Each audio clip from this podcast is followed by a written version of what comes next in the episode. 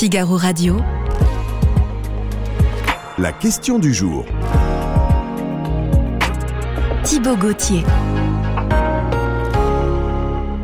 Figaro Live, bonjour, bienvenue de la politique aujourd'hui au menu de, de la question du jour et c'est bien normal puisque la réforme des retraites occupe l'espace médiatique, c'est chaud à l'Assemblée et c'est pourquoi nous vous posons cette question. Réforme des retraites, Jean-Luc Mélenchon va-t-il tirer profit de la stratégie d'obstruction de la France insoumise Une seule personne peut nous aider à mieux y voir, c'est Sophie Dravinel. Bonjour Sophie. Bonjour, Un grand reporter en charge de la gauche au service politique du Figaro. Tiens, on commence par ça. euh, ça se passe comment à l'Assemblée aujourd'hui? Bah, pff, comme hier, comme avant-hier, euh, ça débat, c'est un peu tendu. euh, Il y a, euh, enfin, tout le monde attend un petit peu les, les incidents de séance. Et en fait, ce qui est très drôle, je vous Mm. entends dire euh, euh, la stratégie d'obstruction de la France insoumise. En fait, ce qui se passe un peu, ce que me disait un député avec qui je déjeunais à midi, c'est que tout le monde veut cette obstruction. C'est-à-dire. les insoumis, comme le gouvernement, euh, comme d'ailleurs aussi la droite, parce que personne Ah bon ne veut aller à la signature de cette loi, ne veut arriver à l'article 7 et qu'en fait c'est un jeu de dupes et que tout le monde veut faire porter sur les autres euh, la responsabilité de, de cette obstruction. Alors d'accord, la gauche, je l'entends, elle ne veut pas Mm. de cette euh, réforme des retraites, elle fait de l'obstruction. Pourquoi le gouvernement veut faire de l'obstruction maintenant Parce qu'en fait, euh, la possibilité qu'il leur est donnée avec l'article 47, enfin de, de- de- de- d'accélérer le mouvement, Oui, c'est ça. Euh, ils pouvaient très bien siéger ce week-end aussi. Ils ont décidé Ah de oui. ne pas siéger ce week-end.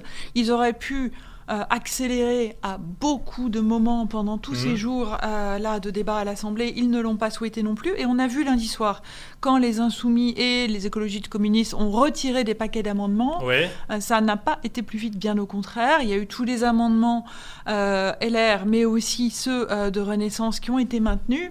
Et le débat a été tout aussi long, sauf qu'il n'a porté que sur des amendements euh, de la droite ou des, du camp de la majorité présidentielle. Mais finalement, en fait, aucun... euh, des partis ne veut prendre la responsabilité auprès de ses électeurs d'avoir signé cette loi. Ce qu'ils veulent, c'est qu'elle aille au Sénat, qu'ensuite en commission mixte paritaire, éventuellement par décret, mais que les signatures des parlementaires ne soient pas associées à cette loi très impopulaire. Sophie, vous venez de parler de plein de termes. Est-ce que vous pouvez me dire, en, allez, vous donne 45 secondes pour me résumer la situation du 47.1, de tous ces amendements, parce que vous avez utilisé plein de termes qui ne sont pas forcément toujours Ouais, très non, clairs. mais bien sûr, c'est tout le langage de l'Assemblée nationale, Voilà. du Parlement. Ce qu'il faut savoir, c'est que cette loi, euh, globalement, il y a un accord pour dire, euh, du point de vue économique, qu'elle n'est pas absolument indispensable, même si sans doute elle apporterait de l'oxygène euh, dans euh, le fonctionnement de notre pays, pour parler en termes euh, très très généraux. Euh, le président du corps, le Conseil d'orientation des retraites, dont j'ai oublié le Hmm. nom, je crois que c'est Monsieur Lebras, mais vous allez pouvoir me, me le confirmer, a encore dit au Sénat hier que les, les- les- les conditions, euh, disons, enfin, la, la- la nécessité de cette réforme n'était pas absolument évidente. Euh, le gouvernement, euh, sur les 1200 euros sur le, dont pourrait bénéficier l'ensemble des Français, a été mis en difficulté parce qu'on voit bien que ça ne pourra s'appliquer qu'à ceux des Français qui Mm. auront eu une carrière Mm, mm, au. SMIC, etc. Et donc tous les arguments que le gouvernement avançait sont un peu mis en difficulté. Et, et- et ces et en fait, cette loi, elle devient une espèce de, de boulet pour tout le monde. Je ne sais pas comment je pourrais résumer ça euh, facilement. C'était un geste politique plus Oui. qu'économique de la part d'Emmanuel Macron. Bien sûr, il avait Et besoin de faire cette réforme politiquement, puisque Oui, c'était finalement voulait, le seul souhaitait. point concret et tangible, compris par tous les Français, euh, de son pour programme marquer présidentiel. son quinquennat. Mais Voilà. Euh, sauf que euh, ça devient un boulet, ça devient un boulet pour tout le monde. Euh, cette loi n'apportera plus que ne sera pas vraiment cette grande réforme des retraites qui sans doute est nécessaire, mais qui euh, ne sera donc pas menée au final, puisque là on rabote, on rabote aussi. Euh, et, et- et du coup voilà, ça devient un objet encombrant, une sorte de patate chaude, et cette patate chaude, eh ben, chacun se la refile. Là, au Parlement, ils veulent la refiler au Sénat, puisque euh, vendredi soir à 23h59, fin des débats à l'Assemblée nationale, par choix du gouvernement, Voilà. et transfert au Sénat, où on verra bien euh, ce qui va se passer. Pierre-Louis Bras. Vous Pierre-Louis presque Bras. raison. Euh, Presque, il y avait un petit du le en Conseil d'orientation des retraites. Je vous rappelle la question du jour. Jean-Luc Mélenchon va-t-il tirer profit de la stratégie d'obstruction de la France insoumise? Sophie Dravinel nous dit que finalement, il n'y a pas que la France insoumise qui fait de l'obstruction, au vu de l'avancée très lente des débats. Euh, donc il y, a, il y, a ces amendements déposés pour faire de l'obstruction. On sait combien il y en a euh Bon, il y en a des milliers. Il y en a. Ouais. Alors, du côté de la France insoumise, il y en avait 13 000. Mais après, euh, je, je discutais avec un ancien président de l'Assemblée nationale Mhm. dans les années chiraciens, dans les années 2000, euh, 2010, euh, qui me disait euh, mais enfin, il faut se souvenir sur la loi de privatisation de GDF, EDF, il y en a eu plus de 500 000 des amendements. Ah oui, Donc on est quand même aussi, il faut se souvenir du passé. Euh, Il y a des choses qui sont un petit peu euh, avec un, un manque de perspective. Euh, de la même façon qu'effectivement, l'agitation des insoumis, là, on peut dire que c'est une stratégie de Jean-Luc Mhm. Mélenchon. Une Ah. stratégie euh, de, de, de, comme le dit euh, le- le ministre Gérald Damanin, ministre de l'Intérieur, de bordélisation, même si ce mot est assez vulgaire.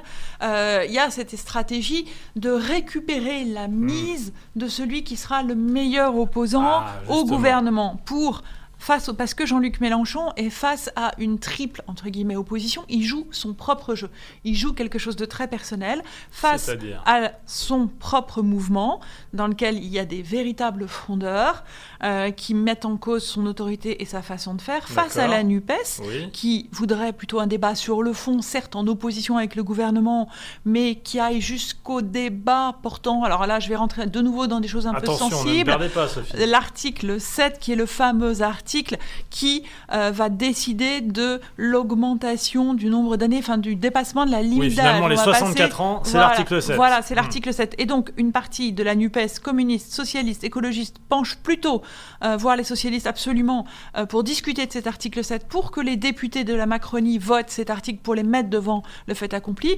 Jean-Luc Mélenchon et les siens ne veulent Oui. pas parce qu'ils pensent que ça va démotiver la rue, sauf que les syndicalistes, donc Philippe Martinez comme Laurent Berger dans un front vous- uni. Vous allez de plus en plus loin, Sophie. Non, non, non, les, euh, je suis sûre que nos auditeurs peuvent comprendre. Bien sûr. Les patrons de la CGT et de la CFDT, qui sont unis exceptionnellement, veulent eux aussi que soit euh, débattu cet article 7, ce que ne veut pas Jean-Luc Mélenchon. D'accord, donc il y a une opposition à la NUPES en interne dans son Ouais, parti, à, Un bras à de LFI, fer. à la Euh, NUPES en mm. un bras de fer pour la stratégie adoptée, et, Et vous face à la une rue. troisième... euh, Et mais oui, face au front uni des ah oui, syndicats. d'accord. Parce que euh, Jean-Luc Mélenchon, qui était euh, notoirement euh, en tension avec Philippe Martinez, leurs relations ne se sont pas Ah améliorées. toujours aussi Et, froid. et bien, ouais, c'est toujours aussi froid parce que Jean-Luc Mélenchon, lui, il veut avoir la main. Alors, il veut évidemment avoir la main. Pourquoi? Parce qu'il veut être la première opposition face à Marine Le Pen. Il veut être celui qui enclenche le mouvement dans la rue. Il veut être l'incarnation du bruit et de la fureur. Et surtout, il se veut se laisser ouverte la possibilité euh, d'être le meilleur opposant à Marine Le Pen en 2027. Ouais, ça m'intéresse tout ça, et je rappelle notre question du jour. Jean-Luc Mélenchon va-t-il tirer profit de la stratégie d'obstruction de la France insoumise à l'Assemblée nationale? Mais ma chère Sophie, il n'y est pas à l'Assemblée nationale, Jean-Luc Non, il n'y est pas, mais me dit-on, me dit son entourage, il est très très proche Ah bon, des alors députés. expliquez-moi ça. Oui, parce que on- on- qu'est- qu'est-ce qu'il fait dans la vie aujourd'hui, Jean-Luc Ah, Mélenchon alors il est conseiller politique, non je plaisante. Euh, Il dirige son mouvement, Oui. donc il est à la tête de son mouvement. Il y a la fondation euh, La Boétie qui est une sorte de, de, de, de bocal de formation euh, et d'agitation d'idées avec la- ce qu'ils appellent la société civile même. Enfin Mhm. voilà, ceux qui ne sont pas élus, euh, intellectuels, euh, économistes, etc. Et il est évidemment là aujourd'hui le premier conseiller de ces parlementaires. euh, Ah donc ce qu'il se passe à l'Assemblée, parce qu'il y a une obstruction euh, Mm. parlementaire avec des amendements classiques, hein, Oui, finalement, oui. constitutionnels. Il y a une obstruction plus physique, ça crie, ça chahute, c'est le bazar. On peut raconter d'ailleurs quelques-unes des, euh, dernières sorties des députés LFI, le ballon euh, sous le pied de, le ballon avec la tête d'Olivier ouais. Dussopt, le ministre du Travail, sous le pied de Thomas Porte, Aurélien Saint-Toul qui a traité Dussopt euh, d'assassin. Euh, Est-ce que c'est est pas nouveau hein, de traiter un ministre d'assassin dans l'hémicycle Et ça s'est déjà passé pendant la manif pour tous. Mhm. Ça s'est déjà passé au moment évidemment de la discussion de la loi sur l'avortement 1964 avec euh, Madame Simone Veil.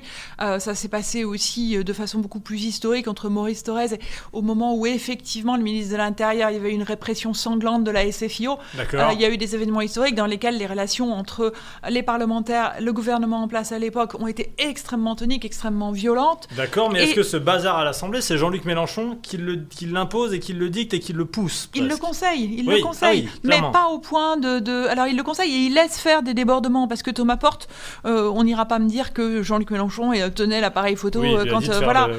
lui a dit le- l'imbécile euh, avec son, son, son écharpe sur sa doudoune rouge et le ballon qui Ah, pouvait de donner. Voilà, j'entendais quand même une parlementaire écologiste euh, me dire, euh, et Sandra Regol, qui n'est pas euh, la moins engagée dans ses rangs, me dire, et après Samuel Paty, on ne peut pas mettre le le pied sur un ballon sans, sans, sans avoir cette, cette, ce- ce- ce- cette horreur en tête. Mais euh, de fait, euh, Jean-Luc Mélenchon, il laisse faire. Et donc, il, il permet aussi des débordements en laissant faire. Moi, j'ai des doutes sur le fait de savoir si Aurélien Saint-Toul, ce député des Hauts-de-Seine, a prémédité le mot assassin ou pas. Moi, je me dis que c'est pas le genre de personne qui se laisse embarquer Ouais. par ses émotions, mais je veux bien lui laisser le, le- le crédit de, du doute.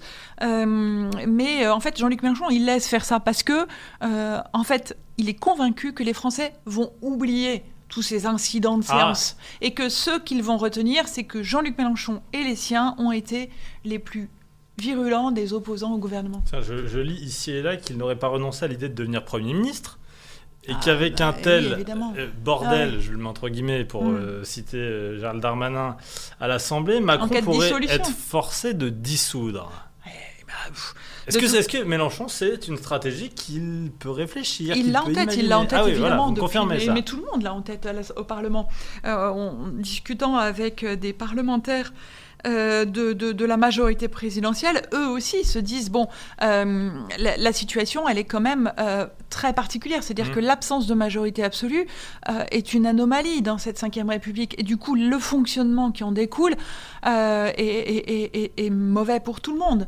Enfin, le fonctionnement, la, la- la- la- disons que les outils parlementaires ne sont pas adaptés à cette situation très particulière et inédite. Et comme les outils ne sont pas adaptés, cela provoque des comportements qui ne sont pas adaptés. Et cela pousse aussi euh, à euh, toutes les tensions que l'on voit, Mm. parce qu'il est, est-ce qu'il est normal euh, de voir toutes ces sanctions plus en, en- en- en quelques jours et en quelques mois que depuis euh, 10, sanctions 15, 20, 30 à ou 40 l'encontre ans députés, Oui, ça absolument. Et est-ce qu'il était normal que l'Assemblée nationale décide d'infliger une peine de deux semaines euh, de- de- d'exclusion pour euh, Fournas, Thomas Porte Ah, Thomas Porte. pour oui. Thomas Porte, alors qu'il avait que le geste qu'il avait, à la différence de Grégoire de Fournas, alors que son geste était à l'extérieur de, De l'Assemblée nationale. Mm. Et est-ce que c'est euh, à- à la- au bureau de l'Assemblée nationale de, de décréter ça? Moi, je discutais donc avec cet ancien président de l'Assemblée nationale qui me disait non, ça n'est pas à l'Assemblée nationale. Si Olivier Dussopt, comme ministre, euh, juge qu'il a été euh, agressé, outragé, c'est à la justice de trancher. Ça n'est pas au bureau de l'Assemblée nationale. Sophie, j'ai trois questions. D'abord, et on va essayer de faire vite parce que j'ai trois minutes. C'est tout simple. Réforme des retraites, Mélenchon va-t-il tirer profit de la stratégie d'obstruction de la France insoumise? Vous me dites oui ou vous me dites non, Sophie? Est-ce que ça va le faire grimper Moi, dans je les pense sondages que ou- ou non? je pense qu'ils ne vont pas aller. euh, je pense qu'au final, ils vont avoir du mal à aller jusqu'à l'article 7 et que Jean-Luc Mélenchon en tirera profit. Oui. Ah, il en tirera profit selon vous. Eh bien, voyons ce qu'en pensent aux internautes. Ils ne sont pas d'accord, mais vous allez peut-être les faire changer d'avis. 12% pensent que À long oui. terme, je pense. Euh, hein, pas, oui. je parle à long terme. Hein, je parle pas sur. euh, euh, je parle à long terme et, et je, je- je- je- je trouve qu'effectivement, euh, le bazar à l'Assemblée nationale ne donne pas une bonne image de la politique. 87% des internautes du Figaro pensent que Mélenchon ne va pas tirer profit de cette stratégie. Allez, trois petites questions. Est-ce que c'est pas le RN qui pourrait tirer les marrons du feu Parce qu'eux, ils sont très calmes. hein. Euh, D'accord, s'il y a dissolution, Mm. euh, Jean-Luc Mélenchon et les siens pourraient, pourquoi pas, euh, renverser l'Assemblée nationale. Le RN aussi, hein, pour Mais. Marine Le Pen, elle marque tous les buts qu'elle veut en ce Ah, moment. voilà. Euh, et évidemment, après, euh, elle peut euh, dire à son, enfin, l'autre jour, je ne sais plus quel jour précisément, pardon, elle s'est levée pour dire son soutien à Olivier Dussopt, et, et- et tous les parlementaires de son groupe se sont levés avec elle. Enfin, c'est- un, un- un cinéma entre guillemets parlementaire Ouais. et politique qui lui est tout à fait profitable, oui. Est-ce qu'à l'Assemblée nationale, au sein de la gauche, il n'y a que les députés LFI qui bloquent ou c'est l'ensemble de la NUP Est-ce qu'il y a des petites différences? Au sein de la NUP, euh, sur l'article 7, euh, enfin, je veux dire, je, les socialistes de manière certaine, les communistes plutôt, les écologistes plutôt, veulent aller à, à- à cet article 7 pour que Hmm. les. euh, pour le discuter.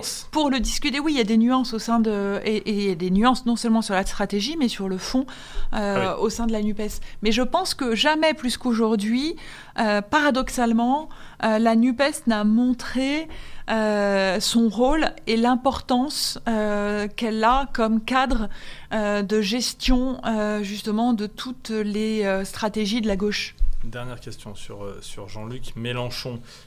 On le voit peu, on le voit dans les manifestations, et on l'a vu l'autre soir sur BFM TV. Il a quitté le plateau, il s'est un peu emporté après une question sur Adrien Quatennens, un député proche de lui, hein, condamné pour violence conjugale.